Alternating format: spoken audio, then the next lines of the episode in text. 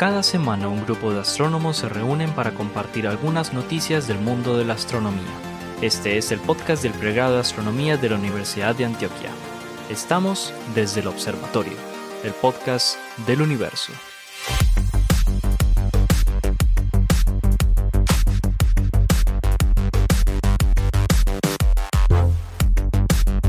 Hola a todos, bienvenidos a otro episodio de Desde el Observatorio, el podcast del universo.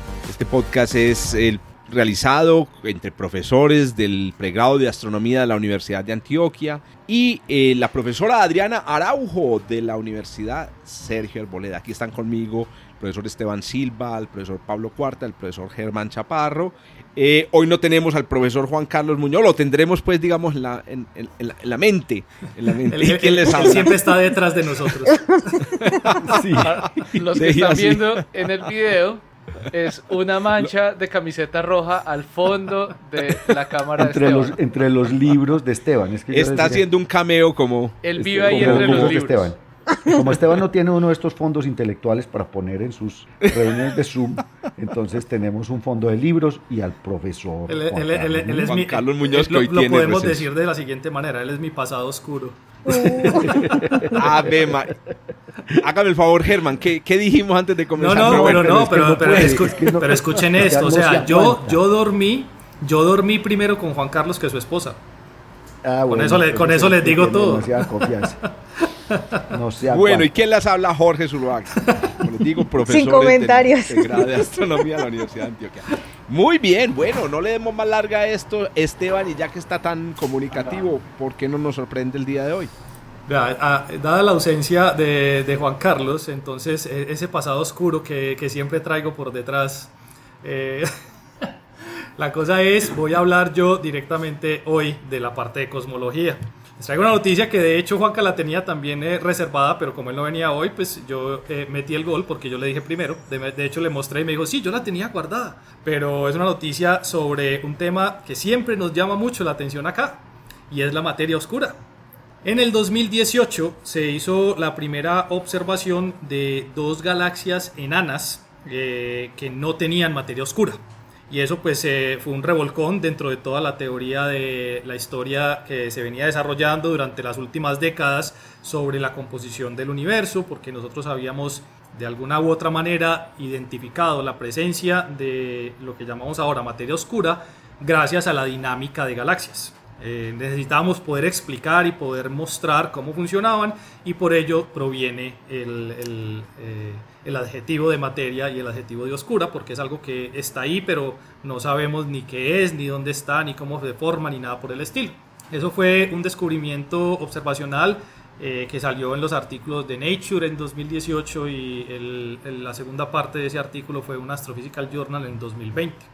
Pues estos investigadores dijeron que, esto tenía que eh, tratar de ser explicado y eh, en una colaboración muy grande, es gente de Estados Unidos, de Europa, un grupo de, investigadores bastante grande, hicieron una simulación de evolución del universo temprano a partir del Big Bang con un tamaño como de 60 millones de años luz y permitieron que el universo evolucionara y lo que se encontraron es lo que llevó a la noticia y al artículo relacionado con esto, y es lo siguiente. Cuando las galaxias enanas se acercan mucho a las galaxias grandes, en un proceso que podría ser muy normal encontrar en, eh, en las primeras etapas del universo, las galaxias grandes le quitan prácticamente la materia oscura a las galaxias enanas. Eso es con lo que tratan. A las, pequeñas. no, las dejan en pelota de eh, materia oscura. Algo así como dejarlas. Así, no siga con la analogía. algo como dejarlas eh, sin ningún eh, recubrimiento de ese halo de materia oscura en el que se esperaba encontrar las galaxias enanas. Y esto tiene de particular que dentro de lo que entendíamos de la evolución del universo, la materia oscura que debería estar cerca de las galaxias enanas debería ser mucho más grande que la materia bariónica de las mismas galaxias. ¿Sí? En este caso las enanas. Pues estos investigadores en las simulaciones encontraron que es muy común encontrar galaxias enanas sin materia oscura alrededor. Lo que quiere decir eso es que las observaciones de 2018 fueron la primera muestra de un conjunto de galaxias que se pueden formar de una manera muy normal en el universo, las galaxias enanas, y que las galaxias que están grandes, donde estas van a terminar haciendo algún tipo de colisión, le quitan toda la materia oscura. Entonces lo normal debería ser estar encontrando galaxias enanas alrededor de galaxias grandes, pero esas galaxias enanas sin materia oscura. De las cosas que me llamó mucho la atención es que eh, uno de los autores principales, si no estoy mal es el autor principal, pero ya les voy a confirmar inmediatamente. Denme un segundo mientras esto abre acá. El autor principal es, eh, es un, eh, una persona de, de los indios de Estados Unidos, es de la comunidad Cherokee. Y Wow. de las- eso. ¿no? de- pero, pero- ojo, ojo, ojo, ojo, ojo, que, ojo que lo interesante ya viene. De las nuevas observaciones con las que tenían esto más las simulaciones, hay un grupo de siete galaxias enanas que fueron nuevamente identificadas, que son galaxias enanas cerca de eh, unas galaxias muy masivas sin materia oscura, y él le pidió permiso a los dirigentes de las comunidades Cherokee para nombrar las siete galaxias con los siete nombres de las comunidades Cherokee. Oye, qué Ah, qué bonito. nota. Y le Sí, qué dieron, bonito. le dieron el sí, que Pues podía claro, llamarlas de esa manera. Entonces, las, eh, las galaxias se llaman Bird, Blue, Deer, Long Hair, Paint, Wild Potato y Wolf, que son Pero el nombre de las comunidades Cherokee. cherokees. Traducido, toro Traducido, sentado. yo, yo en Cherokee no lo puedo decir, lo intenté mucho y no sentado, pude. mariposa azul. Pero, pero para acabar, pa acabar de. No, porque ese es el nombre de. de- no, o sea, no en el- ¿cómo se traduce Pablo al inglés? ¿Sí me entendés? yo no lo voy a traducir un nombre. Si eran nombres cherokees, los pusieron en inglés. Exacto, por eso yo los dejé en inglés porque no los conozco en Cherokee. Entonces no los voy a traducir en español porque no tiene sentido. Pero bueno, la cuestión es que hay otra cosa que también me llamó la atención y es el nombre del autor. Se llama Jorge Moreno. O sea, que tiene un Oh. nombre más latino que un latino. Ah, yo, sí, yo lo conozco. pero, pero sí, es Cherokee. Él no es latino, él es Cherokee. Jorge Él- Moreno. Y él dice que, sí, eso es lo que dice el artículo. Y él dice que además Ese se es otro siente muy Moreno. identificado, pues debe que conocés Yo no sé. Jorge ¿Cuántos Jorge Moreno? Morenos hay en Yo conozco un ¿Cuántos Jorge Moreno Morenos mexicano, mexicano Ah, que mexicano. trabaja en Cal Puede Poly ser. Pomona. Ese, ese es. Ya. Ese, Ese. es. Lo que pasa es que. Es pero- mexicano pero- de, de es- es ascendencia cherokee, eso, seguramente es mexicano de una descendencia cherokee en el norte de México, seguramente. Exacto, Pero sí, él, es- él es profesor en la Universidad de Pomona.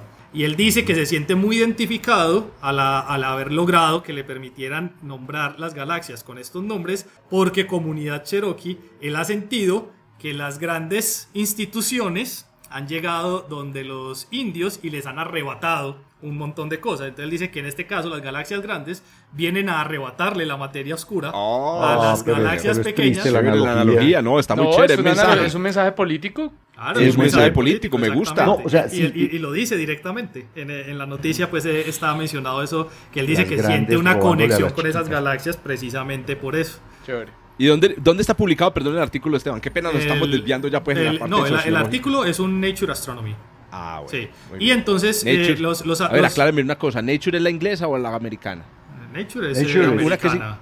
No, yo creo que es Science es la americana y Science Nature es la americana. Nature es inglesa. Nature es la inglesa. O sea, los colonialistas, perdón con, los, con todos los ingleses que nos están escuchando. Todos. El país del dejó publicar un artículo echándole tierra. a- Muy bien, me Por parece eso. muy bien. Y entonces los autores dicen que, que sienten como, como una especie de alivio, porque cuando en 2018 ellos encontraban estas galaxias, prácticamente ellos notaban que se iban a ir en contra de toda la comunidad, precisamente por su resultado.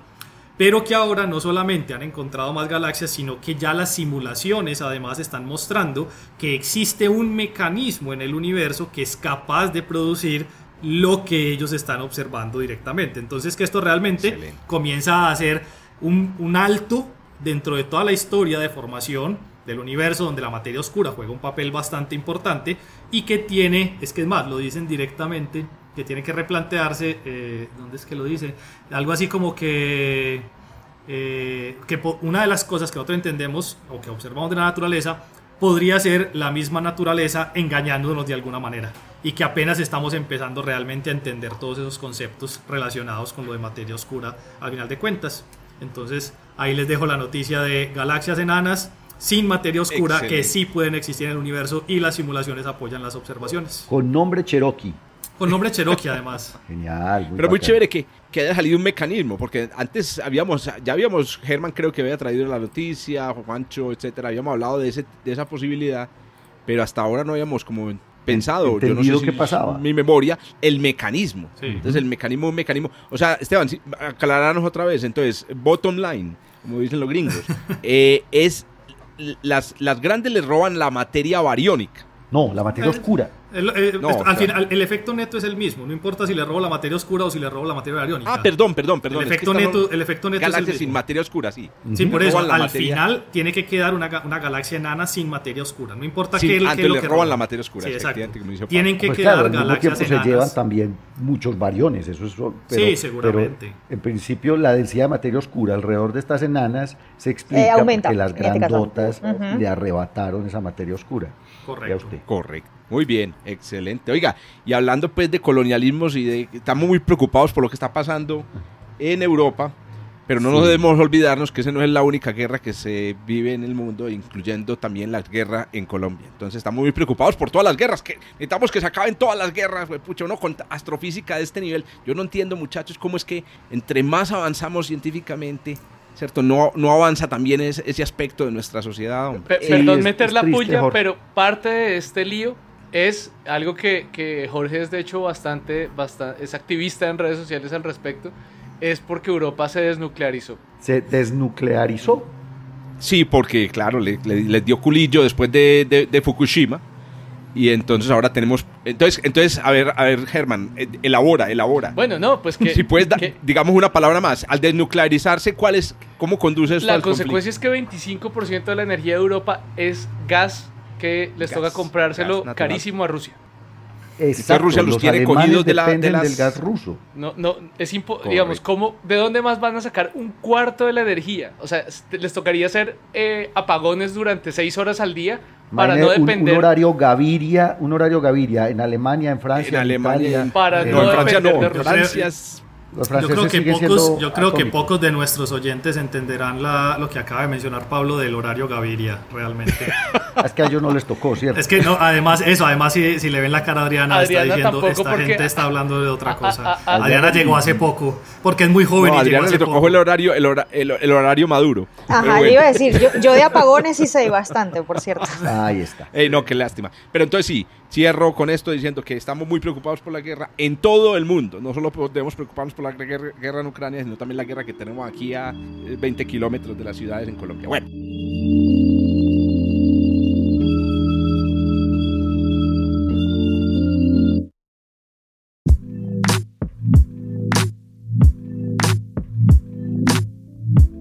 No, no le demos más larga a, Germán, ya que metió también la cucharada y, y que nos traiga su. Bueno, mi noticia. noticia, eh, bueno, ustedes me han molestado mucho porque mis noticias a veces como que no tienen mucho que ver con astronomía, entonces esta vez eh, sigo por la misma línea. no, va a ser diferente. Mentiras. Eh, de, hecho, de hecho es un poquito una, una noticia, una noticia doble, porque empezando a investigar la noticia que había escogido, de hecho está un poquito añeja, eh, encontré que justo salió un- un- una noticia astronómica relacionada a eso de bastante relevancia de hoy. Entonces, bueno, el, el artículo original o la noticia original es eh, el misterio detrás de los rayos, finalmente revelado o en gran parte revelado por el arreglo de radiotelescopios LOFAR. Es un artículo De los rayos, o sea, de los que. de, los rayos, nosotros, truenos, los Rayos, rayos de la Rayos, atmósfera. truenos, Los rayos atmosféricos terrestres. Sí, Oíste, ¿verdad? Disculpen Re- esta, desviación etimológica. no está bien porque en astronomía Eh, rayos lining. mil vainas. Exacto. O sea, pero por eso, en, en- en rayos, pues uno, en, un- en un podcast de astronomía uno oye rayos y empieza, piensa en rayos cósmicos o en rayos de X luz. gamma.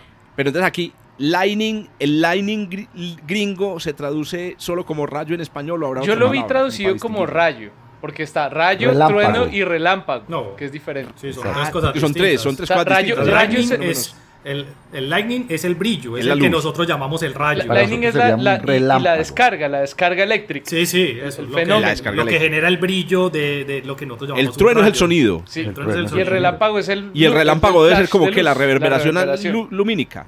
Es la, la- sería la consecuencia del rayo. Pero el, el- el- Que el- en el inglés- fenómeno en sí mismo en español se llama rayo. Entonces, por eso, eh, esa fue la traducción Correcto, que yo busqué. listo. Sí, sí, sí. Perfecto. Entonces, bueno, es un artículo eh, de un eh, del el líder investigador es un señor Christopher Sterpka de Estados Unidos y el resto de colaboradores son holandeses. Estudiaron una tormenta eh, eléctrica en verano del 2018 y hasta ahora como que terminan de procesar los datos y publican un artículo en la Geophysical Research Letters. Eh, ellos parten diciendo que pues este, las tormentas eléctricas son de los procesos más energéticos que, digamos, cotidianos en el planeta que digamos tienen que ver con, con, cosas que se generan dentro del planeta, ¿no? Por ejemplo, impactos de rayos cósmicos que como sabemos tienen, son, bastante energéticos, no, son fenómenos locales. Y durante muchísimo tiempo no hemos sabido exactamente cuáles son las condiciones dentro de una tormenta eléctrica. Normalmente como lo cuentan, digamos, como la, la imagen de la clase de ciencias naturales del colegio es algo así.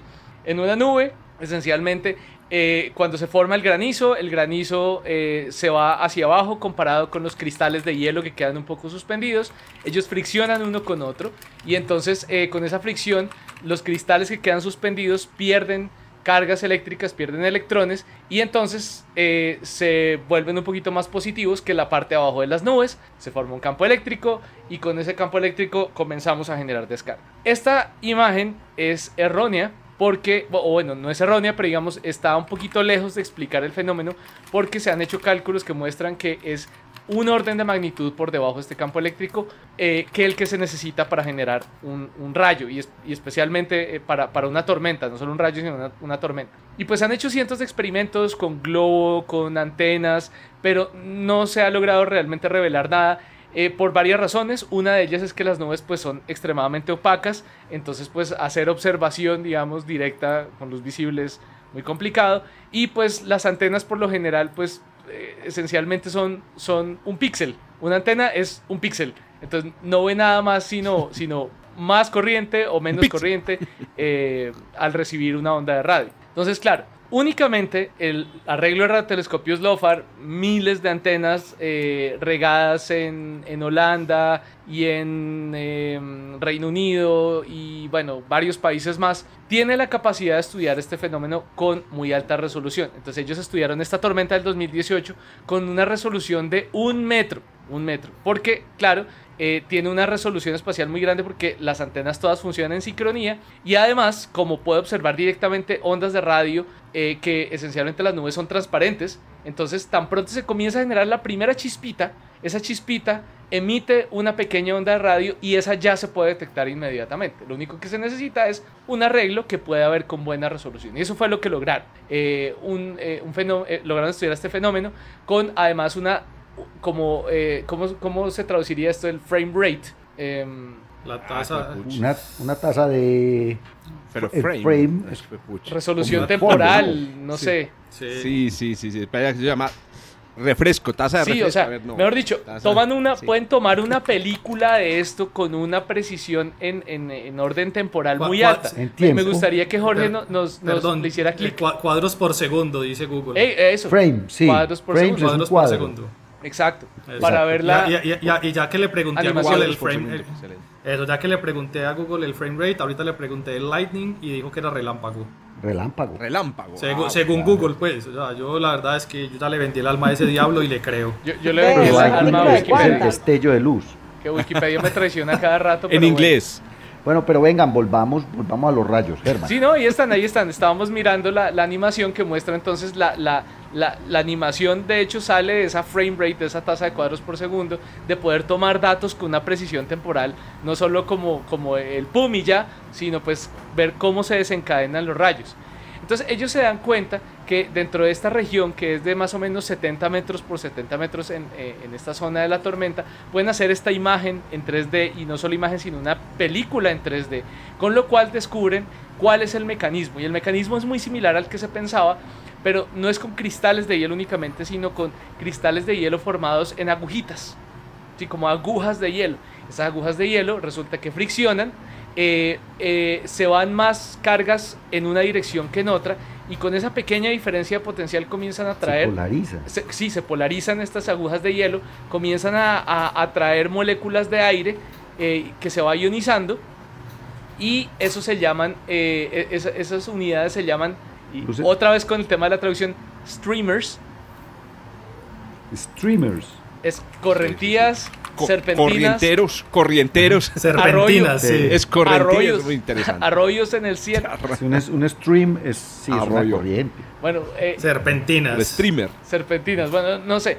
Y cuando, cuando digamos, se desencadena una, cuando una ser- serpentina se carga lo suficiente, entonces se vuelve lo que ellos llaman un leader, como un líder, eh, donde adquiere suficiente, se vuelve lo suficientemente conductivo como para ahora sí poder eh, esencialmente mover muchísimas cargas a nivel de los rayos que conocemos. Entonces ellos se dan cuenta que este fenómeno crece exponencialmente por el orden, eh, o sea, este, esto aumenta eh, la cantidad de cargas que se mueven en dos órdenes de magnitud en 15 microsegundos. Si es que todo eso que vos contaste sucede en, en- en microsegundos. Pero exponencial, el aumento es exponencial, es bien, bien interesante eso. Por eso una cosa microscópica, entre comillas, se convierte en un fenómeno macroscópico Exacto, de gran energía. exacto. Y la culpa Por son la- las agujitas, las agujitas de, de cristales de agua. Esto tiene que ver con una noticia también muy divertida y es que resulta que los, los rayos, el fenómeno de los rayos, se observó en Europa que disminuyó por más del 10% durante los primeros tres meses de, de de la pandemia, cuando encerraron a todo el mundo. Y es porque entonces bajaron tantos los niveles de contaminación, porque los niveles de la- las partículas de contaminación suspendidas en el aire forman núcleos eh, que... ¿Cómo, De cómo se llama? condensación, sí. Núcleos de Se condensación. eso. núcleo núcleos de de condensación. condensación. Eso, que ayudan a que el, a que el hielo se, se forme, se forme precisamente, se condense eh, el, el- el vapor de, de agua eh, suspendido en el aire. Entonces me pareció muy divertido. Todavía esto tiene muchas preguntas abiertas eh, y quería cerrar la noticia con que, eh, pues digamos que no solo tiene que ver con astronomía porque se usa este, este radiotelescopio, sino que hoy salió una noticia muy importante de LOFAR.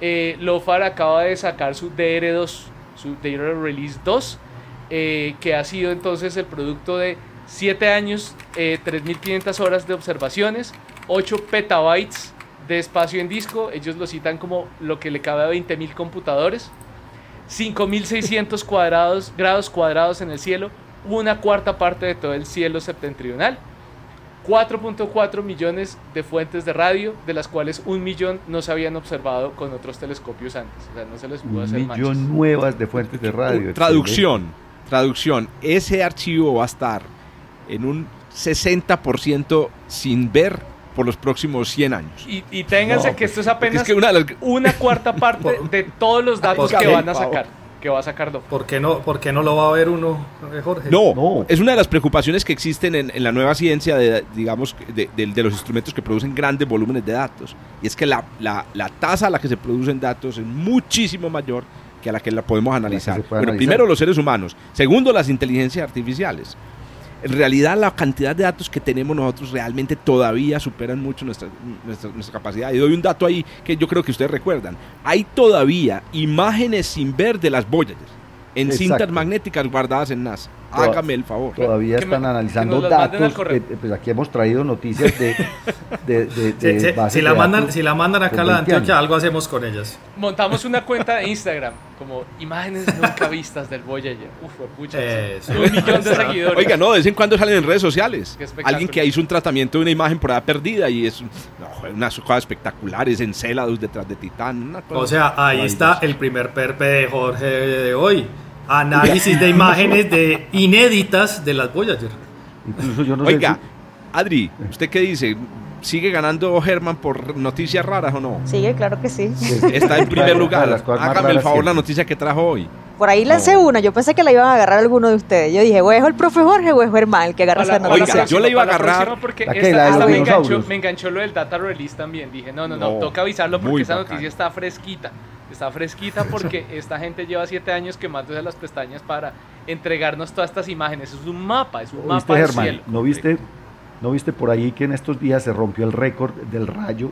Pues la extensión de una, digamos, de una descarga eléctrica en la atmósfera sí? más larga Ah, sí, de la historia. ahí lo vi. 800 kilómetros, un radio de 800 kilómetros. En Envigado que caen esas tormentas tan bravas. Ah, Bueno, los de Envigado son duros y miedosos, Oiga, pero que no a- alcanzan 800 kilómetros. Para los que nos están escuchando de otros países, sí, eh, vi- vivimos aquí, los, los que están aquí en Medellín, en uno de los lugares más con más descarga eléctrica. Me pasó que una amiga de un amigo vino de Australia y estaba traumatizada. Estaba asustadísima. Traumatizada. No, no, asustada no, traumatizada.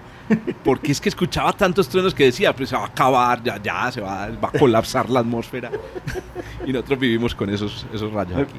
Oiga, sí, el- el- la noticia de los dinosaurios no la vamos a dar, pero ¿saben por qué? Yo iba a preparar el paper, pero resultó ser un paper de paleontología, no es un paper Sí, de es de astrofísica. paleontología. Es de paleontología. Pero démoslo rápidamente. Ya dijeron en qué día, a qué horas cayó el. No, no, el- por lo que no, menos en sabemos qué, que cayó en primavera. en qué exacto, en qué estación del año. Lo que, lo que J- por lo menos la estación J, año. J2000 o J2016. Cayó en primavera ese bendito objeto que no sabemos todavía qué es.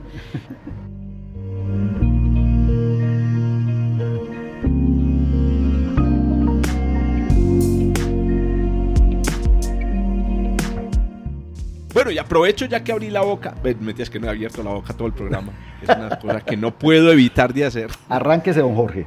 para contarles eh, mi noticia. La noticia que traigo, pues es una noticia que a mí, a mí me, me- me- me excita, me excita bastante porque me imagino que todos nosotros, todos los, todos los que están aquí conmigo y, y muchos de nuestros oyentes conocen el proyecto Starshot, Claro. eh, que fue lanzado hace un par de años cuando todavía vivía Stephen Hawking, que es uno de los, era uno de los patrocinadores intelectuales del proyecto.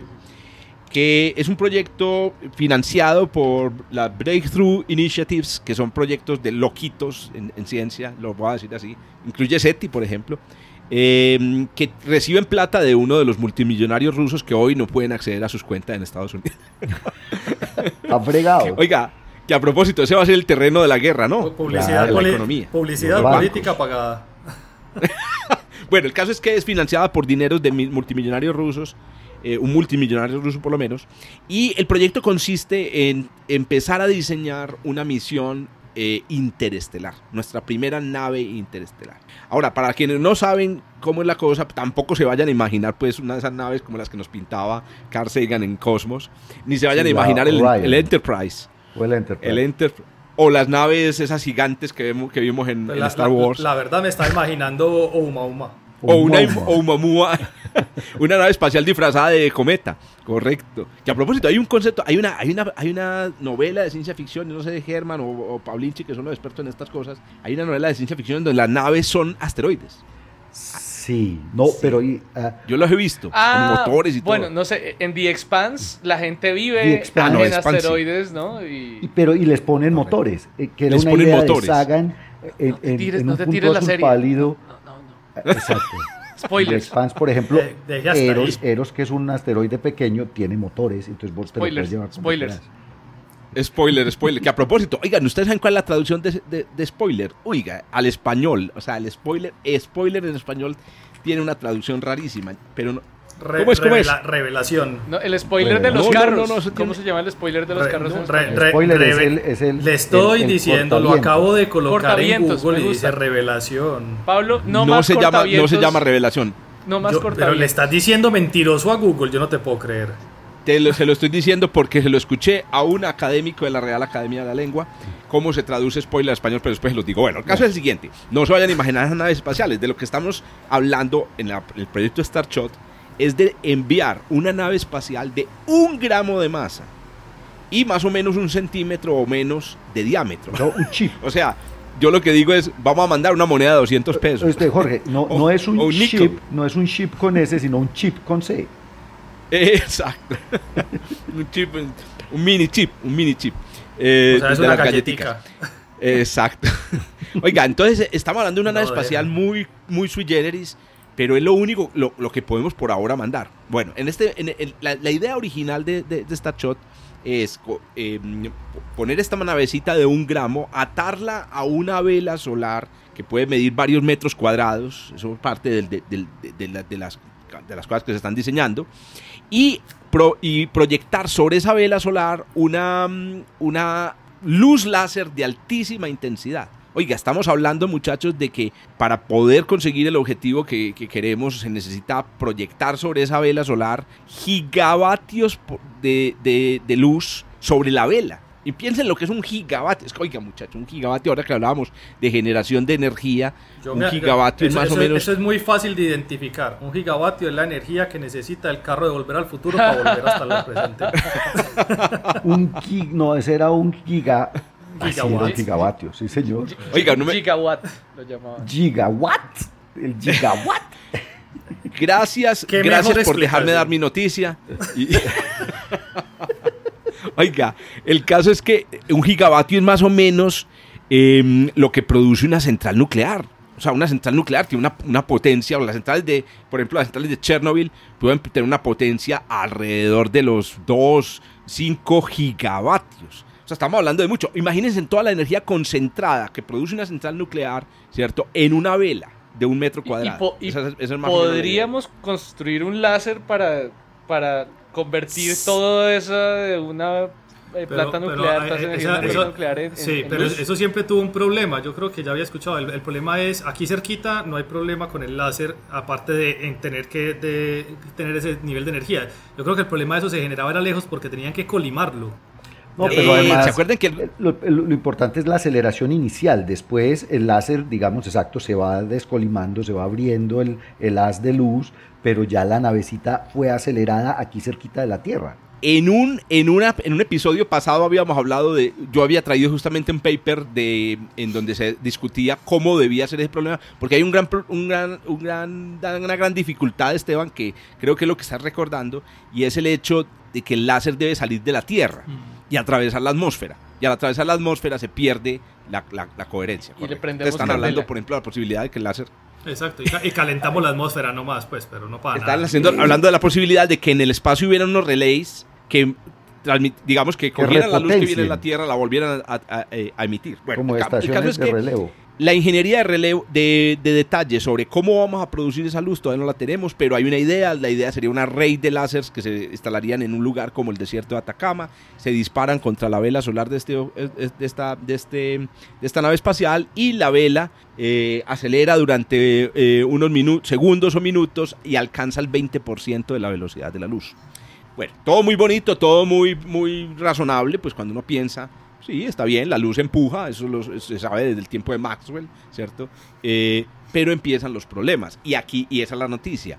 Acaban de publicarse dos papers eh, en un journal, pues, que es lejano, pues, a nuestra, a nuestra área, que es em, el journal de, el journal se llama Nano, Nanoletters, Nanoletters, de, de la, E- eh, de la ACS o ACS, que es algo así como la, no sé, asociación, bueno, no sé qué es la ACS, Pero, pero es pero nanotecnología. tampoco conocía las nanoletters. ¿Cómo? Pero, no, que simplemente sospecho que se refiere a nanotecnología, nanociencia, nanotecnología.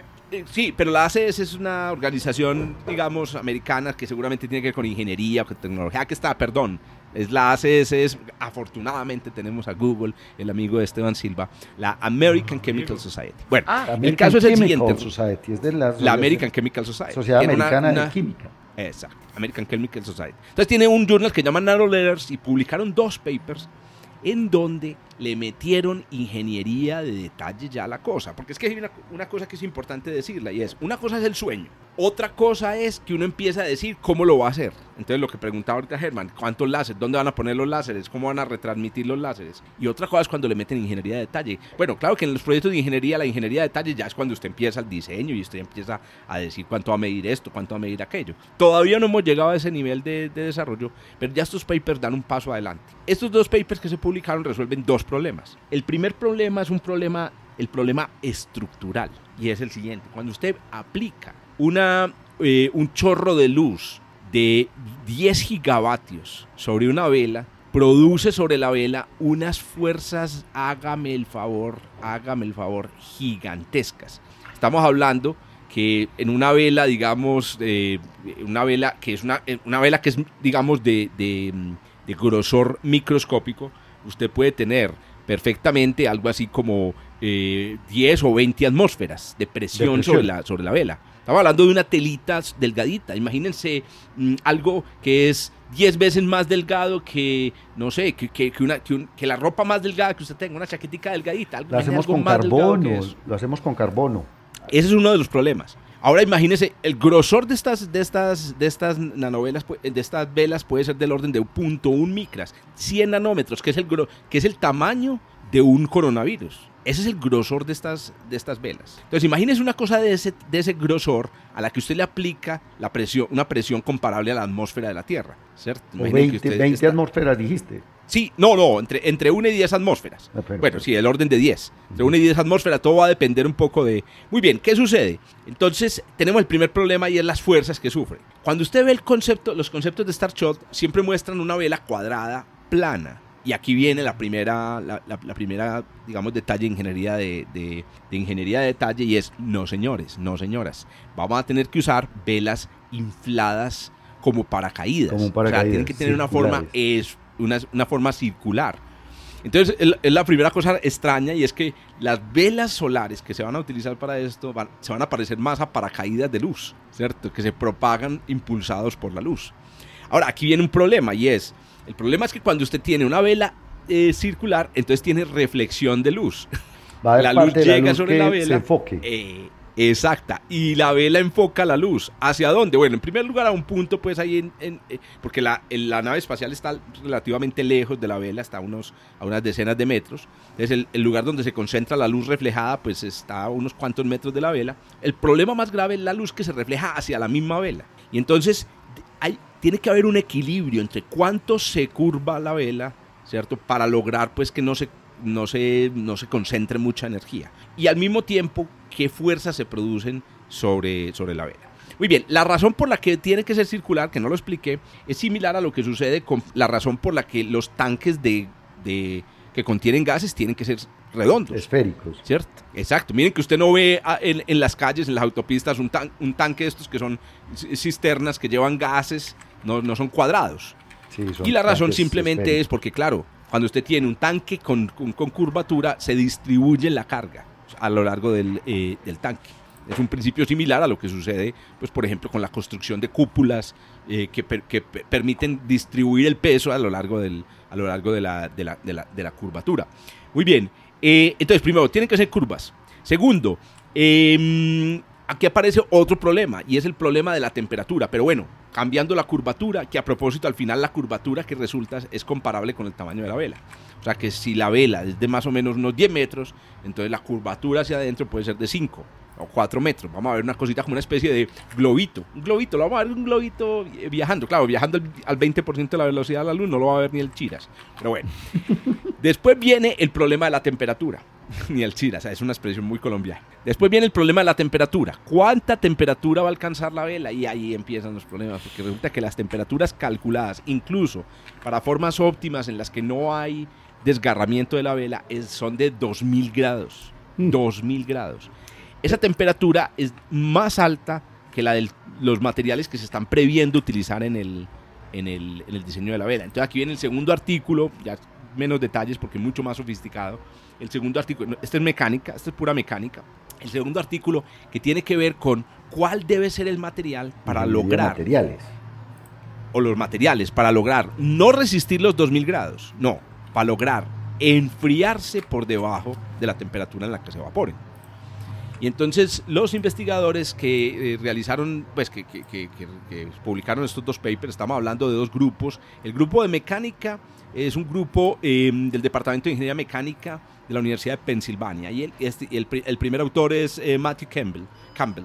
Y el otro es el grupo del Departamento de mm, Ciencia de Materiales de la Universidad eh, de, eh, de California en Los Ángeles. Son los dos grupos que publicaron esto. Bueno, este segundo grupo entonces encontró una, un material óptimo o un tipo de configuración de material óptimo para, el- para la vela. Y encontraron lo siguiente. A ver, ¿ustedes qué se imaginan? ¿Cómo se imaginan ustedes el material de una vela para ir a, a Próxima Centauri? Eso- si eso es nanotecnología, yo estaba pensando en, en fibras de carbono, en, en- en Grafeno. este tipo de, de cosas.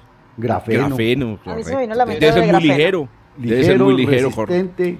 Ah, Pero a ¿qué nivel ese- microscópico, ese- ¿cómo se lo imaginan? Ese, ese aerogel, esa, esa- ese aerogel que, que había hace unos años para capturar partículas de cometas. Partículas, Partículas. de, de cometas. Claro, el problema del aerogel es que pues, no, no, no refleja la luz. Exacto. Y ese es uno de los grandes inconvenientes de, de estos materiales. Aquí se los voy a mostrar, les voy a mostrar la imagen de cómo es el, de cómo es el material. El material eh, que, están diseñando estos, estos personajes es un material que se conoce como un cristal fotónico. Y es esencialmente una superficie, un material, digamos, eh, hecho de pues una sustancia hecha, en este caso es una mezcla de compuestos de, que tienen molibdeno y silicio. Eh, imagínense una lámina de eso con, con agujeros. A esto se lo llama en publicidad un microperforado. Es como hacen las, las- las- la- estas, estas imágenes publicitarias en los buses, que uno ve desde afuera la imagen publicitaria, pero desde adentro uno mira a la gente por qué me están mirando. Y es que yo voy en la ventana en donde está justamente el bozo del, del, del- del personaje de la propaganda. Perdón, perdón lo parroquial, pero también como los recortes de hostias que venden afuera de las iglesias. Oh, bueno, los recortes de hostia, pues, interesante. Ah, El caso sí es que tiene miren, la misma estructura. ¿Por qué se lo llama un cristal, un cristal fotónico? Le llaman cristal fotónico porque lo- la luz que llega sobre el material pues se refleja y se, re- y se refracta en los bordes de estos agujeros y va para adentro e interfiere, la luz interfiere y el resultado es que el material tiene unas propiedades ópticas que no son las propiedades ópticas de, la- de las sustancias de las que está hecha, sino que son unas propiedades ópticas que dependen del tamaño de los huecos. De la geometría. Entonces, de la geometría de los huecos, del tamaño de los huecos. Entonces, lo que ellos lograron fue encontrar el tamaño de los huecos óptimos, hagan el favor, el tamaño de los huecos óptimos y el tipo de material para conseguir que la reflectividad de este material se maximice manteniendo las temperaturas por debajo del... Y todo lo que ellos han dicho que puede hacerse, se, digamos, existe la capacidad de hacerse. Es decir, ya tenemos el material de la vela, ya sabemos la forma de la vela. Perdón, Jorge, el tamaño de los huecos, ¿cuál es? Ah, sí, el tamaño, mira, el tamaño. Un hueco puede medir más o menos una micra. Una micra. Una micra. Estamos hablando de 100 veces el tamaño de un coronavirus o, el tam- o ese es el tamaño más o menos de, un, de una célula, de una, mm, un glóbulo rojo. Más o menos un, un poco más Y- grande que eso. puede- Pero miren aquí es la sorpresa. Uy. Sí, se puede hacer. Esto se, se hace utilizando eh, em, técnicas de grabado eh, nanoscópicos con láser. Es decir, todas estas, estas cosas ya se han hecho. Es más, eh, ya existen materiales así para eh, fabricados para aplicaciones tecnológicas, aplicaciones de laboratorio. Solo les dejo este último dato. En total, de toda el área de la vela, el 90% está vacío. Y entonces ahí llegamos más o menos a una especie de aerogel efectivo. ¿cierto? Porque va a ser un material que es, eh, digamos, casi, casi vacío y por eso, pues, tan liviano que se puede propulsar. Y repito, acuérdense que eso es para que los huecos, entonces, miren, al final son los huecos la clave de, la, vela, para que los huecos produzcan eh, unas propiedades ópticas efectivas, apropiadas para soportar las altísimas temperaturas de ese envión que va a mandar la sonda a eh, Próxima Centauri. Pero, pero viste, Jorge, porque si vos recordás, en uno de los capítulos de Cosmos del señor Neil deGrasse Tyson, eh, muestra eh, este proyecto de Starshot, pero no mandan una sola, mandan miles de estas pequeñas navecitas, como pensando en, es que una sola es muy riesgosa. Claro, la redundancia. Exacto, porque Sí, mucha- sí. es más, él, él muestra ahí como un solo micrometeorito que se encuentra en el camino, ya, pues, ya destruye una de esas. Ca- Entonces, claro, mandan miles para que ah, pueda llegar dos o tres a próxima y empiecen a enviar datos hacia la Tierra sobre. Tienes sobre el toda la razón. Paulín. Es decir, es- con seguridad eso, ellos van a utilizar una estrategia como la estrategia que utilizan las ranas, de tener eh, miles de muchachitos, porque uno sabe que uno de ellos va a ser un doctorado en Pero, pero, Recuérdenme- pero además, eh, dale Germán. No, que recuérdeme cuál es el orden de magnitud del tiempo de viaje hasta próxima en, en a bordo Al de una 20% de la velocidad de la luz 20 van en, en un año. No, no, no, al 20% de la No, van- velocidad de la van en luz 20 van años. 20 años. Van en Están 20 a años. cuatro sí. años luz. No, yo lo, lo- lo dividí al revés. Claro. Ah, ya, ya. Multipliqué 20 la años en el velocidad sistema de cuatro. referencia de la Tierra. Ujú. Porque en el de la nave van a ser eh, menos tiempo, mucho menos tiempo. Ahora, el único problema es que va 20 años, 4 años mientras llega la primera señal. Y obviamente son sondas. eh, O sea, es un, es proyecto de exploración a 25 años. 20 No, a 45. ¿Y, ¿Sabes por qué, y cuál Pablo? Proyecto no? ¿Hace cuánto estamos cacharreando con el JWST? Tienes toda la razón. Sí, eso Tienes igual. toda la razón. Eso es lo- lo que le apuesta Starshot.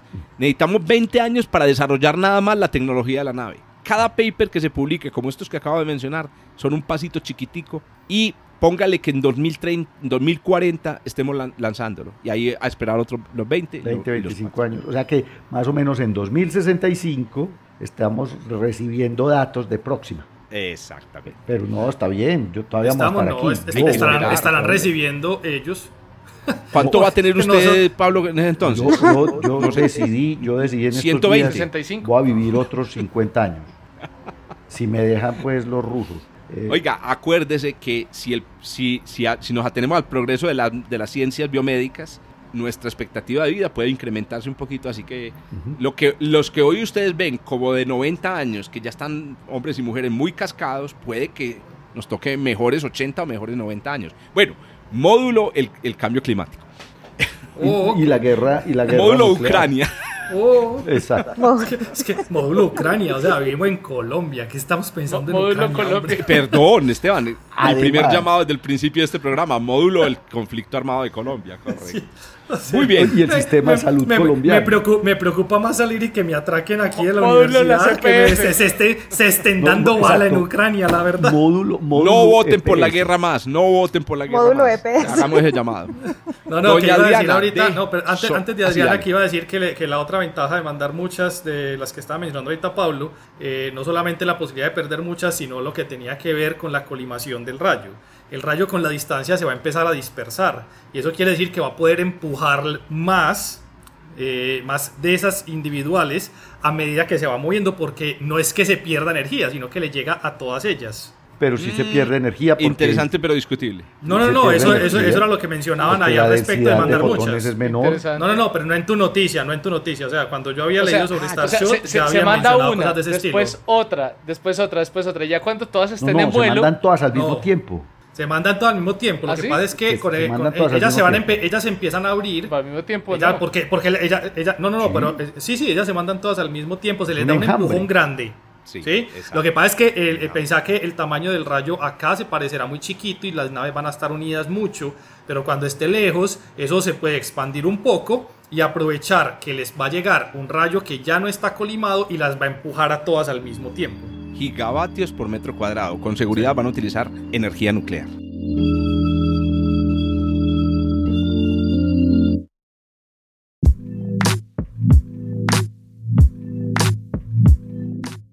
Muy bien, doña Adriana.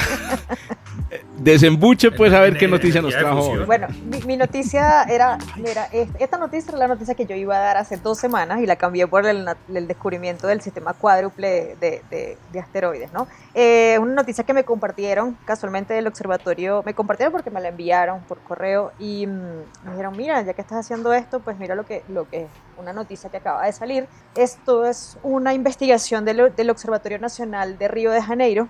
Entonces por eso pues todavía conservo compañeros que están casualmente haciendo postdoc allá y me compartieron esta noticia. La noticia se parece mucho a la, a la ¿cómo es esta película? No mires hacia arriba porque casualmente está, el Ah, equipo está conformado, sí, está conformado por un estudiante de maestría y un, digamos, lo- los investigadores principales de este artículo que va a ser publicado, ya salió publicado en la, en la versión digital de Icarus, pero él va a ser publicado. Eh, y eh, de hecho salió publicado en la, en la versión eh, digamos, digital, es electrónica, el, en el 20 de, de enero, así que ya estamos un poquito, un mes más o menos de esta noticia. Em, entonces, la, me- la- el descubrimiento tiene que ver con un cometa, ¿ok? Sin embargo, no es, no, el- la noticia tiene que ver con un cometa, pero no con el descubrimiento de un cometa, sino más bien con un update de un cometa. Estoy hablando del cometa C2017 U7, ¿ok? Y em, estos investigadores lo que hicieron fue un update justamente de lo que se sabe de este cometa, ¿ok? Entonces, eh, casualmente ayer conversaba con el profesor Jorge porque eh, discutiendo un poquito sobre el, el artículo yo eh, intenté mirar un poquito hacia atrás por una de las, de las peculiaridades de él. Este cometa tenía una órbita, digamos, bastante estable. En años anteriores era elíptica y resultó que ahora tiene una órbita hiperbólica. ¿ok? Entonces, esa es una de las primeras cosas que ellos se dieron, digamos, que, que qui- quisieron investigar sobre este cometa. Eh, me refiero exactamente al origen del cometa. Entonces, tal cual como en No mires hacia arriba, este cometa, una de las eh, viene de, la parte exterior de nuestro sistema solar, específicamente de la nube de Oort, como en el de la película también, ¿sí? Y eh, este cometa se descubrió, pues como bien en la nomenclatura, en el año 2017, ¿ok? Sin embargo, hay observaciones recientes desde el año 2018 y 2019 eh, del telescopio SOAR en el Cerro Pachón y también tomaron datos del DESI, del DES, perdón, del Dark Energy Survey. Entonces, eh, ellos lo que hicieron fue, eh, uno, número uno, eh, digamos, seguir la pista a la órbita, lo fue, es confirmada que es en- actualmente es hiperbólica, repito, es- era eh, elíptica. Entonces, con el profesor Jorge ayer, investigando un poquito, intenté yo ver un poquito hacia atrás buscar la órbita y ver que en efecto era elíptica. Eh, realmente me quedé en el ejercicio, no pude, digamos, descargar el núcleo del SPICE justamente para ver cómo era la órbita, digamos, algunos años anteriores y ver que en efecto era elíptica. Em, estos datos lo compartieron con un grupo en la Universidad Complutense de Madrid y en efecto corroboraron que era un, cometa que proviene de la nube de Oort. Eh, dentro de eso, con respecto a las, digamos, características mm, eh, dinámicas u orbitales, desde el punto de vista em, físico, y aquí es donde viene, digamos, lo extraño de este cometa, por eso la noticia se llaman características peculiares del, del C2017-U7, y es que la manera como se comportan las partículas de estos objetos, bien sea de asteroides o en este caso de la nube que acompaña del nube de polvo alrededor del cometa, que sería la parte del núcleo, em, cómo se comportan a partir de la frente a la radiación solar, o sea, cuando el sol incide sobre ellos y cómo estas partículas se comportan eh, no, se estudia lo que es el espectro, ¿okay? se hace espectroscopía se estudia el espectro de estas partículas. Eh, cuando uno, eh, cuando los investigadores estudian el, comportamiento de estas partículas frente a la radiación solar, pues entonces se descubren propiedades físicas de la composición del, del en este caso del, del, cometa. Pues resulta, ¿verdad? Que, y aquí es donde viene la, digamos, como la noticia como tal, resulta que el, el espectro del cometa tiende a ser en línea recta, bien sea en aumento o en descenso. Ahora bien, eh, ellos se encuentran que es como forma de una escalerita, o sea, hay, una, hay un desfase entre un momento de observación y otro. Entonces, cuando digo desfase es porque en un momento se observó, eh, digamos, tiene un piquito, en otro momento de observación tiene otro pico, entonces hay una, una banda, no es recto, hay un, hay un desfase entre, esa, entre esas observaciones. Y resulta que dijeron, bueno, esto no tiene el comportamiento usual de un cometa, es decir, en, cuanto al espectro, y lo compararon con objetos o centauros, mejor dicho, y centauros y transneptunianos. Y resulta que cuando hicieron esa comparación, pues descubrieron que este cometa tiene características muy parecidas a objetos, tanto centauros como transneptunianos. Eh, otra de las, de las mm, digamos, como datos que ellos arrojan en la investigación es que ella tiene aproximadamente un núcleo, tiene el diámetro es de 45 kilómetros, y que él empezó a tener actividad cometaria a, partir de siete unidades eh, astronómicas. ¿okay? Entonces, eh, para la distancia en la que él se encuentra, cuando él comenzó a tener actividad cometaria, dicen que no era usual que la presentara a esa distancia. O sea, la está presentando antes de, digamos, antes de lo usual comparado con cualquier otro cometa. ¿okay? Entonces, em, nada, las conclusiones son esas. Este es un objeto que realmente tiene características muy peculiares, no son eh, parecidas o en comparación con los cometas usuales. Em, dicen que tienen eh, características o de objetos transneptunianos o un, centauro y que eh, pues la órbita definitivamente terminó siendo elíptica. Es decir, va a ser eyectado cuando pues ocurra. Cuando, hiperbólica. hiperbólica, hiperbólica, hiperbólica, exactamente. Va a, salir disparado del sistema. Va a salir disparado del sistema solar. ¿okay? Entonces, si algo extraordinario no ocurre. Eh, sí, bueno, si, no, se atraviesa un Júpiter por ahí. exactamente, o sea, por ejemplo, ellos dicen que algo extraordinario, como una, alguna perturbación gravitacional, ocurrió justamente y fue lo que perturbó esa órbita elíptica que él tenía. Entonces yo sigo con la curiosidad y me gustaría volverla, o sea, me gustaría ver esa órbita elíptica en, sigo con ese ejercicio, digamos, un ejercicio que tengo que hacer porque pues quiero verla, ¿no? En, yo intenté verla en el CNEOS de NASA y no, en efecto siempre parece hiperbólica, pero pues eh, nada, en los datos que están en el artículo sí en, efecto dicen que, que, la órbita era estable y era elíptica. ¿Sabes ¿Cómo se llama el, cometa? Eh, C2017 U7, profe. U7. U7. no tiene nombre, es un cometa... De, de hecho, en el CNEO de NASA eh, tiene esa nomenclatura y lo acompaña el PAM-STAR llaman Pan-STAR. Porque ah, fue, porque fue descubierto con Pan-STARS. Fue descubierto con Pan-STAR, sí. Exacto. Fue corroborado. ¿Cuándo fue descubierto? En el ¿Cuándo fue descubierto? 2017. En el 2017. ah, pues claro. 29 de octubre del 2017. Ah, claro, el, el, U7, la U se refiere a la quincena del año en que fue eh, descubierto. Exactamente. en realidad las dos. Eh, perdón, el U7 se refiere a al. Sí, el U, se refiere a la quincena, el 7 al, número en la quincena. Pero el C se refiere además al hecho de que es un cometa de primera. Exacto. Pues que no lo hemos, no lo hemos visto en, ocasiones anteriores. Oíste, sí sería muy interesante, Adri, lo que tú dices. Sí, yo quise hacerlo ayer, quise hacerlo ayer y no me enredé, lo, lo, soy sincera. quién, yo llegué al Horizon. al Horizon System y eh, eh, pude descargar, pude descargar, pero realmente dije, ajá, ya, y ahora. Entonces, los bueno, datos originales los datos habría sido genial porque puede uno reproducir la trayectoria. De pronto Jorge es experto en eso. Ahí está, paper del día. Jorge, usted no ha propuesto paper hoy, pues, hermano. aquí están, aquí están los, los elementos orbitales eso lo hice ayer, exactamente. Y lo que se ve es que la excentricidad es, un, es más de uno desde casi que desde el descubrimiento. Están calculados desde, mm. desde el 30 de octubre del 2017 y, y parecen ser más. O sea que siempre fue hiperbólica. Pero fíjese que ellos enfatizan en el artículo que bueno que era que era eh, tenía una órbita elíptica, entonces será echar hacia atrás un poquito más, a ver, no sé. Pero cuánto hacia atrás si, si, solamente tenemos el, desde el momento del descubrimiento. bueno, tal vez los, los primeros arcos que se, También, que se, que se detectaron.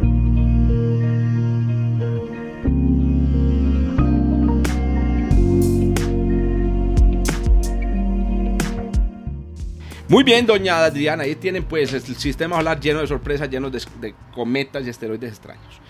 Don Pablo, despida pues el programa hoy, hermano. Oiga pues, le traigo un viejo amigo, Jorge.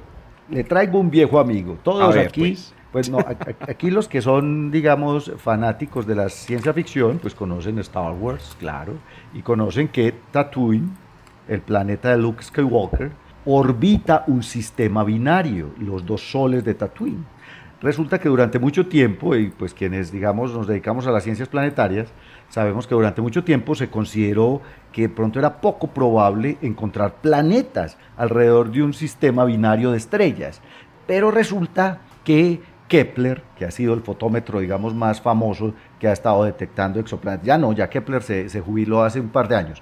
Pero, pero, en gran parte esto, esto es por el miedo, el, miedo no sino el prejuicio hacia el problema de los tres cuerpos, ¿no? Que, que, es difícil pensar. Porque eran órbitas inestables, etcétera, etcétera. Eh, no, y, de hecho Jorge trabaja mucho en eso, en robarle planetas, robarle lunas a los planetas y ese tipo de cosas que hacen tres cuerpos, que siempre que se mete alguien en, en, una, en una pareja se tira la cosa. Los tríos son complicados dinámica y emocionalmente.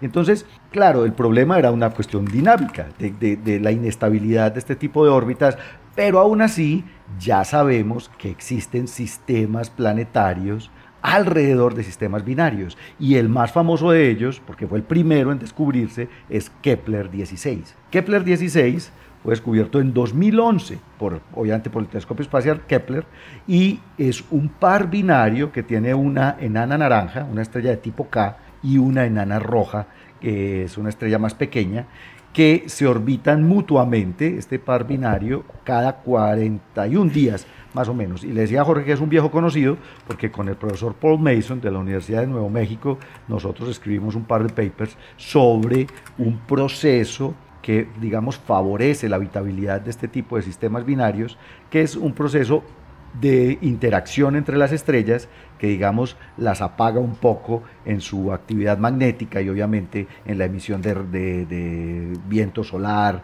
etcétera, etcétera. Eh, que además le dimos un nombre eh, que es, eh, digamos, el, el, el, BHM, o sea, la, el Binary Habitability Mechanism. Mechanism, exacto, el mecanismo de habitabilidad magnética de sistemas binarios. Kepler 16 es un conocido, un viejo conocido para nosotros, y fue descubierto por tránsito planetario. O sea, se descubrió un planeta que tiene el tamaño y la masa de Saturno, que además está dentro de la zona de habitabilidad de este sistema binario y que obviamente pues recibe, digamos, las ventajas de este mecanismo de habitabilidad, pero es un gigante, es un planeta gigante como Saturno que tiene un, un periodo orbital de ciento y punta de días, está a punto siete unidades astronómicas.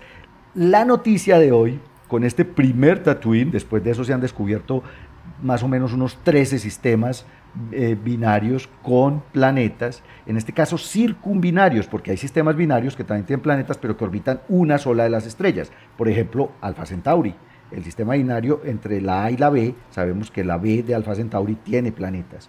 Y eh, el próxima, pues que es otra, otra estrella del sistema, también tiene planetas. Pero en este caso las estrellas están tan cerca una de las otras, una de la otra, perdón, que el planeta orbita a las dos, tal y como lo haría Tatooine en, en Star Wars. Kepler 16b en este momento es famoso porque acaban de publicar en el Monthly Notices of the Royal Astronomical Society, o sea, el MNRAS, un artículo con la primera medida de velocidad radial de Kepler 16. Acaban de, digámoslo así, redescubrir a Kepler 16 usando espectroscopía, ya no tránsito, y esto es una noticia gigantesca porque estas, pues estos, estas personas llevaban ya varios años tratando de medir la señal de velocidad radial de planetas alrededor de sistemas binarios, alrededor de en sistemas circumbinarios, en un proyecto que se llama BIPOP. El eh, el proyecto BIBOP es Binaries Escorted by Orbiting Planets, o sea, binarias que están escoltadas por planetas orbitando. ¿Dónde está el misterio de esto? Obviamente hay una señal gigantesca de velocidad radial entre las dos estrellas. Claro, una estrella orbita a la otra y entonces, en este caso, por ejemplo, Kepler, 16 se conoce como un binario de doble línea espectral, porque en la medida en que se, una estrella orbita a la otra, aquí cuando se toma el espectro, las líneas espectrales de las estrellas se separan y se unen, se separan y se unen. Y eso permite medir la velocidad y la, y la órbita y el periodo del sistema binario, o sea, de una estrella individual. Pero poder encontrar la señal, o más bien la perturbación gravitacional que produce el planeta sobre las estrellas, ese era el trabajo, el camello espectral absoluto. Y estos señores usaron espectroscopía pues, de muy alta resolución, usaron el HARPS, usaron el HIRES, pero especialmente en este artículo utilizan el SOFI, que es uno de los, eh, digamos, de los espectrógrafos más más tradicionales en búsqueda de exoplanetas, que está conectado al telescopio de 1.93 metros de del, observatorio Haute-Provence en, Francia. Y me llamó mucho la atención y me gustó mucho el paper obviamente porque el primer autor es Amaury Thio. A este señor, de hecho yo fui roommate de Amaury en un congreso de exoplanetas hace unos cuantos años, es un francés muy, muy simpático, pero de nuevo, la noticia está en que sí se pueden detectar y con muy buena precisión planetas circumbinarios a través del método de velocidad radial. Y ellos qué están diciendo? Es que el método de velocidad radial es de los métodos de búsqueda de exoplanetas el que es más preciso. O sea, de hecho, la medida de la masa planetaria por velocidad radial, y además es una de las, de los parámetros fundamentales del planeta, es mucho más precisa que la que se puede hacer a través, digamos, de inferir eh, la masa del planeta a través del tránsito planetario. Entonces, eh, es el primero del proyecto de búsqueda de planetas por velocidad radial alrededor de sistemas binarios, en este caso Kepler 16. Como les decía, ya se han encontrado, además de Kepler 16, más o menos otros 13 sistemas circumbinarios, la mayoría de ellos Kepler, pero ahora también está TESS, que ha encontrado un par de planetas, e incluso se han encontrado sistemas circumbinarios por microlensado. No sé, Jorge, si vos te acordás del OGLE, que es este proyecto de microlensado. Es un survey de microlensado, ahí hay también un sistema. Pero Paulinche, vení, explícame una cosa, ¿cómo o sea, porque vos tenés dos estrellas. Eh, primero, estas dos estrellas son, em, eh, o sea, Kepler 16 es una binaria eh, Se ven las dos estrellas, las imágenes de las dos estrellas se ven. no. O son binarias espectroscópicas. Es binaria espectroscópica de doble línea se llama.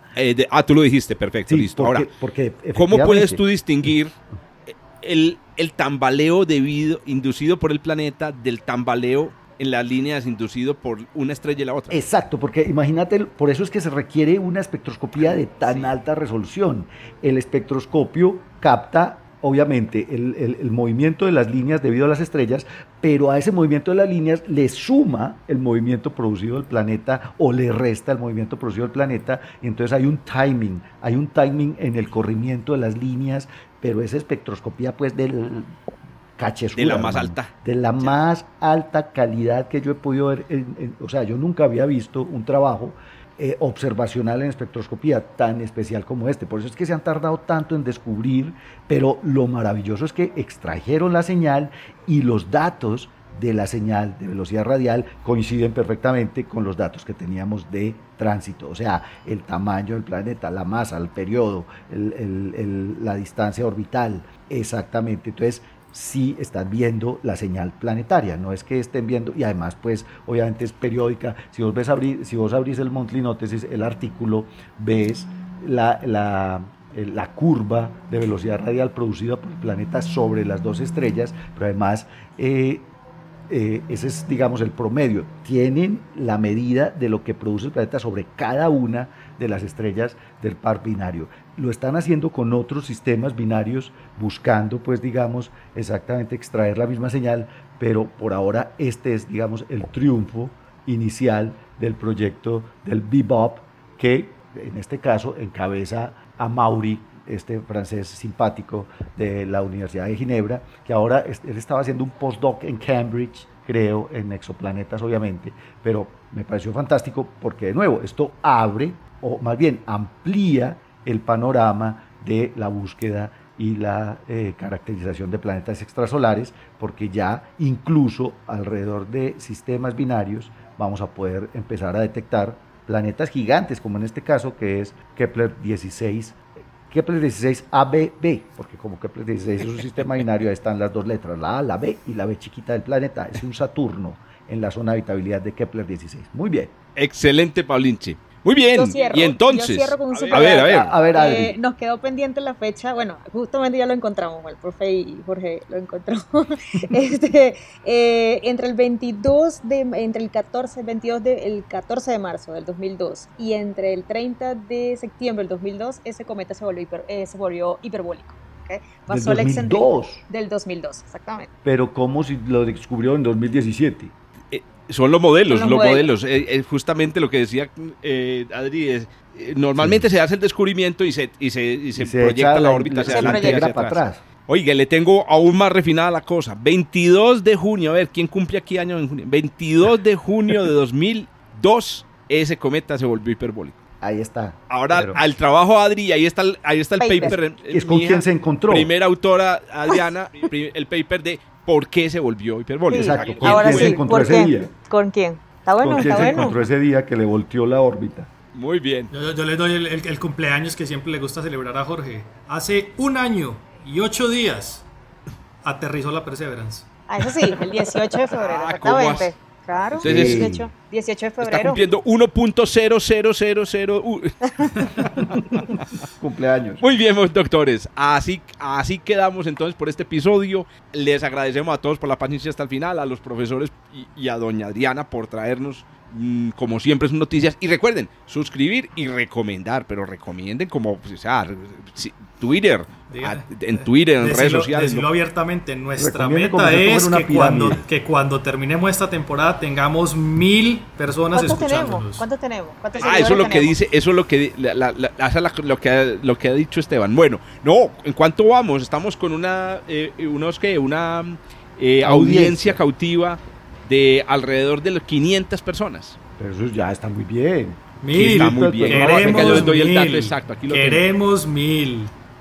Tenemos audiencia cautiva. Cuando tengamos los vamos a salir con los globitos. Cautiva. Mil, mil. No sé cómo hace por ahí. de una. Audiencia cautiva. Me, me comprometo a traerlos. Los mil seguidores.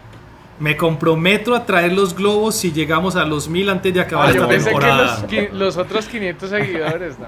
Usted lo que tiene que traer es, para eso, para eso tenemos a Jorge. Público, para eso tenemos a Jorge. Para eso tenemos a Jorge que, que, se va a mí, a mí me bloqueó Carolina Zanini y desde ese entonces todos, todos me están bloqueando. Oiga, Oiga. tenemos este, eh, eh, episodios de 800. Vean, Esteban, en realidad hemos tenido hasta, hemos llegado a pico casi de mil. Eso, queremos, pero queremos mil constantes. Eso, siempre, eso no siempre es constante, eso depende un poco del humor de la en dos años, vamos a ver si los otros 500, ah, perdón, dos años no, ¿cuándo fue que empezamos? En diciembre del 2020, diciembre del 2021, bueno, ya vamos para digamos que a finales de este año pues Esteban. Bueno, los mil. antes ya que se ya, Los globitos, de mil, mil seguidores. igual, igual si, si, hacemos como todos los físicos estaban al principio de la pandemia, podemos pasar por ahí una exponencial, un ajuste exponencial. O sea que unos tres meses ya todos los seres humanos estarán suscritos al podcast del Observatorio. Muy bien. Excelente. Y con, y, con ese comentario metodológico cerramos. Nos vemos entonces la próxima. Nos escuchamos la próxima. Nos escuchamos. Chao, chao. Gracias por escuchar desde el observatorio. Estamos en Spotify, Apple Podcast, Google Podcast y muchas más plataformas. realizado por Jorge Zuluaga, Esteban Silva, Pablo Cuartas, Juan Carlos Muñoz y Germán Chaparro, profesores de astronomía del Instituto de Física de la Universidad de Antioquia. Con la producción y edición de quien les habla, Josué Giraldo, pregrado de astronomía de la Universidad de Antioquia.